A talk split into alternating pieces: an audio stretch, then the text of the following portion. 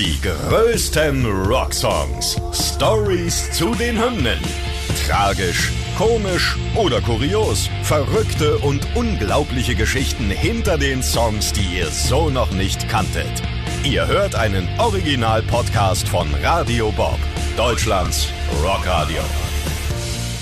Mit mir Taki Knackstedt. Und mit mir Benny Zinke. Hallo. Heute Pushed Again von den Toten Hosen.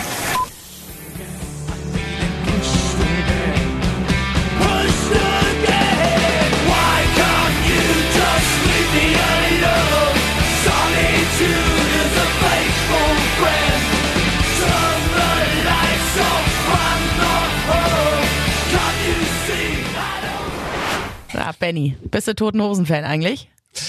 Äh, Fan würde ich jetzt nicht sagen, aber es ist ja immer so die Frage, Hosen oder Ärzte, war ich früher doch mehr Ärzte, aber mittlerweile, boah, weiß ich nicht, hält sich das so die Waage. Ja. Ich finde die letzte Platte zum Beispiel super von den Toten Hosen. Ja. Richtig coole Songs drauf, so scheiß Wessis und so habe ich richtig, ab, richtig gefeiert, fand ich richtig cool. Ja, ich mag's auch. Beziehungsweise ich liebe die Hosen sowieso. Ich bin Team Hosen. Ist mir nicht entgangen. Und ich sag mal, die, äh, die Urfans, die verbinden natürlich die Hosen mit Deutsch-Punk, ne, mit Düsseldorf. Ich sag mal so, alle, die in Düsseldorf aufgewachsen sind, sind auch mit den Toten Hosen aufgewachsen. Und so die Toten Hosen sind natürlich für ihre deutschen Texte bekannt, ne, doch viele, viele Songs und sogar Alben sind teilweise komplett in Englisch. Und warum? Ja, die haben natürlich die Jungs auch eine enge Verbindung nach England. Ob jetzt Musikszene, Punkszene, Fußball, ne, wie der FC Liverpool oder sonst irgendwas, kennt man ja von Campino und so weiter. Oder äh, Wom ist zum Beispiel auch Engländer selbst, aber Campino selbst auch halbgebürtig Engländer. Und deswegen haben sie eine ganz spezifische Bindung nach England. Und deswegen sind Ja, vielleicht auch ein paar Songs auf Englisch. Beim Fußball hast du ja gesagt, fällt es immer wieder auf. Ne? Sie sind ja regelmäßig bei Fortuna Düsseldorf Mhm. im, im Stadion. Das ist ja ihr Herzensclub. Aber Campino ganz oft ja auch mit Jürgen Klopp schon in Verbindung gewesen. Ne? Kloppo als Trainer vom FC Liverpool. Also da weiß man Bescheid. Da zeigt sich diese deutsch-englische Freundschaft oder dieses Doppelleben auf jeden Fall perfekt. Genau. Ja, Pushed Again ist einer der kommerziellsten englischen Songs, der auch live immer geht. Ähm, wirklich krass, du hast ja eigene Erfahrungen auch schon gemacht Ja. bei Konzerten. Da ist immer Pyro-Alarm. Ja, aber wirklich, da geht's ab. Also was heißt Pyro? Spätestens da werden auf jeden Fall die Bengalos gezündet. Einer der wenigen Songs der Band, die es tatsächlich dann aber auch nur auf Englisch gibt, nicht ins Deutsche übersetzt worden. Andere Songs wie Alles aus Liebe oder Bonnie und Clyde, die wurden ja auch nochmal auf Englisch aufgenommen. Ähm, jetzt mal rein in die Entstehung, in die Geschichte und das tausendste Jubiläumskonzert hat mit dem Song auch was zu tun. Ja, richtig. Leider nicht so ein schöner Grund, aber wir schauen erstmal. Pushed Again wurde von den Hosen 1997 während einer Konzertreise in Argentinien geschrieben. Campino hat's getextet und Breiti hat's komponiert. Und der erste Songtitel hieß tatsächlich gar nicht Pushed Again, sondern My Head. Liegt ja irgendwie auch nah, ne? My Head, My Head und so weiter. Aber äh, haben sich letztendlich doch nicht für entschieden. Ja, und live haben sie den Song erstmals ähm, am 28. Juni 1997 bei ihrem tausendsten Jubiläumskonzert im ausverkauften Düsseldorfer Rheinstadion gespielt. Die Leute hatten Vorfreude. Die Vorband zum Beispiel war Bad Religion damals. Also es wurde Ui. schön aufgefahren zum Jubiläumskonzert, auch auf Premiere damals. Ne, man musste ja damals so, das war ja Pay-TV-Premiere. Ich wollte gerade sagen, Haben für die Sie- Älteren, Ja. d- Sky hieß mal anders. Ja, Ja, Premiere. Sky hieß mal Arena und davor hieß es Premiere in den 90ern. Genau, Ja, genau. Pay- Und da- das erste Pay-TV in Deutschland, ja. Yes, und da wurde das Konzert äh, sogar live übertragen. Also es war ein Riesending und natürlich dann auch ein Heimspiel für die Band selber. Ne? Endete leider, wie gesagt, in einer ganz, ganz schlimmen Katastrophe. Ja, bei diesem Jubiläumskonzert kam nämlich vor der Bühne ein 16-jähriges Mädchen ums Leben. Im Pogo-Mob, da eskalierte es. Es geht ja, ist ja klar, wie immer bei einem Punkkonzert wild her. Ein Songliebling jagte den nächsten. Die Stimmung, die wuchs immer mehr an und äh, ja, wie sich das für so eine Jubiläumsshow gehört, das Publikum war eben feierwütig und beeindruckt von dieser ganzen Energie im Stadion. Und großes Thema Sicherheit, das wurde im Nachgang ja auch nochmal diskutiert und dann auch nochmal geändert. Es fehlten die Wellenbrecher, also es Ja. fehlten ne, die Gitterzäune, dass eben nicht zu viele Menschenmassen ähm, aufeinander drücken. Aber ja, das Mädchen ist dann tragischerweise erstickt Ja. im Gedränge und vor Ort noch verstorben. Das ist natürlich das Schlimmste, was dir als Band überhaupt passieren kann. Es ist richtig, Todesfall auf deinem Konzert. Richtig ne? furchtbar und ich habe mir auch die Videos angeschaut. Es gibt noch ein paar Live-Ausschnitte von dem Konzert und mir ist richtig übel geworden. Mhm. Ähm, aber Wellenbrecher waren auch lange, lange Zeit danach nicht wirklich ein Thema.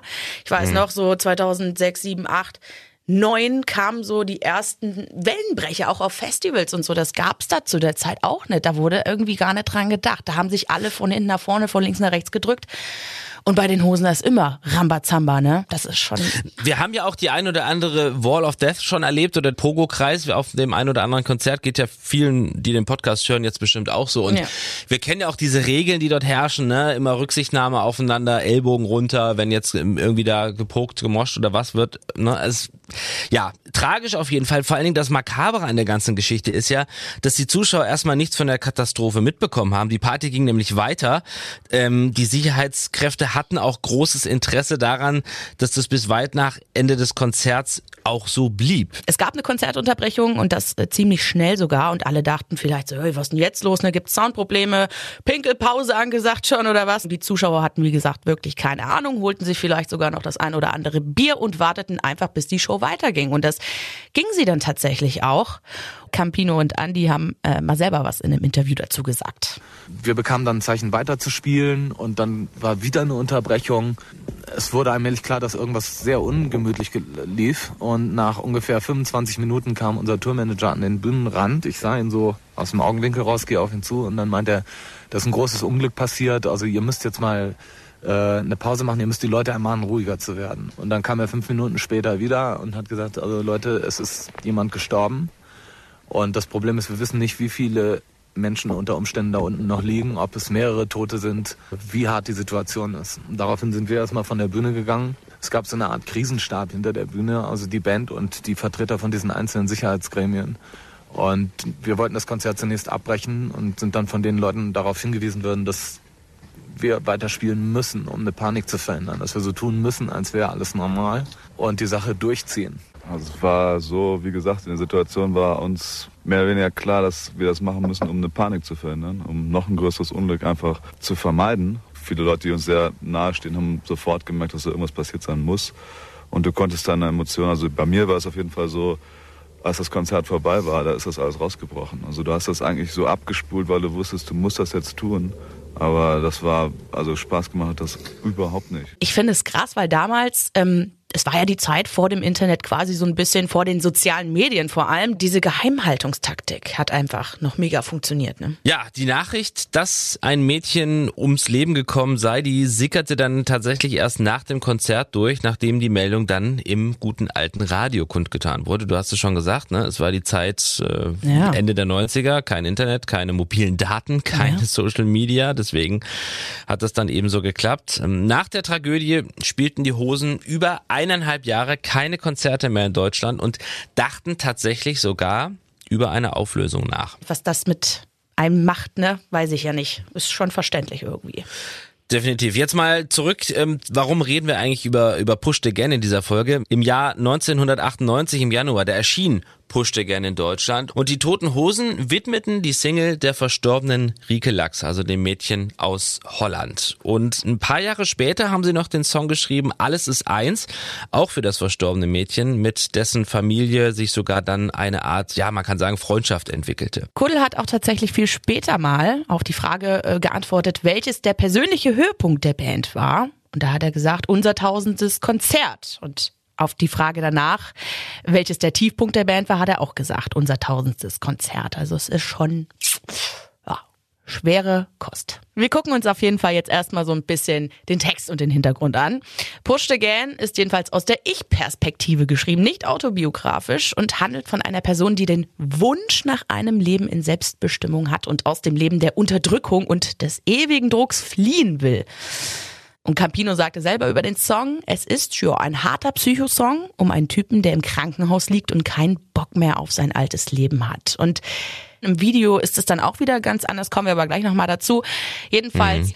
ähm, haben sich tatsächlich die Toten Hosen da beim Song vom typischen Schema des immer gleichen Refrains verabschiedet. Denn während der drei Refrain-Wiederholungen bleibt einzig der Satz Why can't you just leave me alone der gleiche. Ansonsten haben sie für jeden Refrain eine andere Zeile getextet. Genau, und du hast schon gesagt, im Video ist dann aber wieder irgendwie eine ganz anderer Dreh. Das hat man ja oft so, ne, dass der, ich sag mal, der Text dann im Video irgendwie nicht sich so richtig wiederfindet, sondern dass im Video fast eine andere Geschichte erzählt wird. Da hat äh, Ralf Schmerzberg äh, Regie geführt und hat eine Reihe von Szenen zusammengestellt, in denen Menschen getreten, geschlagen und misshandelt werden. Die Bilder, die er dazu benutzt hat, die stammen aus den Archiven verschiedener Nachrichtensender und zeigen den brutalen Einsatz der Staatsgewalt in verschiedenen Ländern. Ja. Ist ja natürlich heute noch ein großes Thema und natürlich auch ein beliebtes Thema bei Punkbands, die da ne, immer so ein bisschen den Finger in die Wunde legen und auf Konfrontation gehen, Ja. aber ähm, hat ja nichts mehr mit dem Typen zu tun, der im Krankenhaus liegt und keinen Bock mehr auf sein altes Leben hat. Also Nö, gar das ist nicht, schon deswegen. freie Interpretation möglich auch, ne? Total. Da haben sie sich gedacht, hier machen wir so, da machen wir so vielleicht, ne?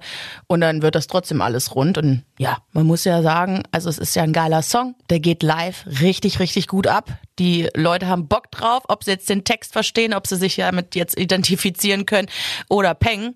Ist erstmal egal. Pushed Again bleibt eine richtig geile englischsprachige Totenhosen-Rockhymne auf jeden Fall. Ja. Weißt du, auf welchen Sampler es die Toten Hosen mit diesem Song auch geschafft haben?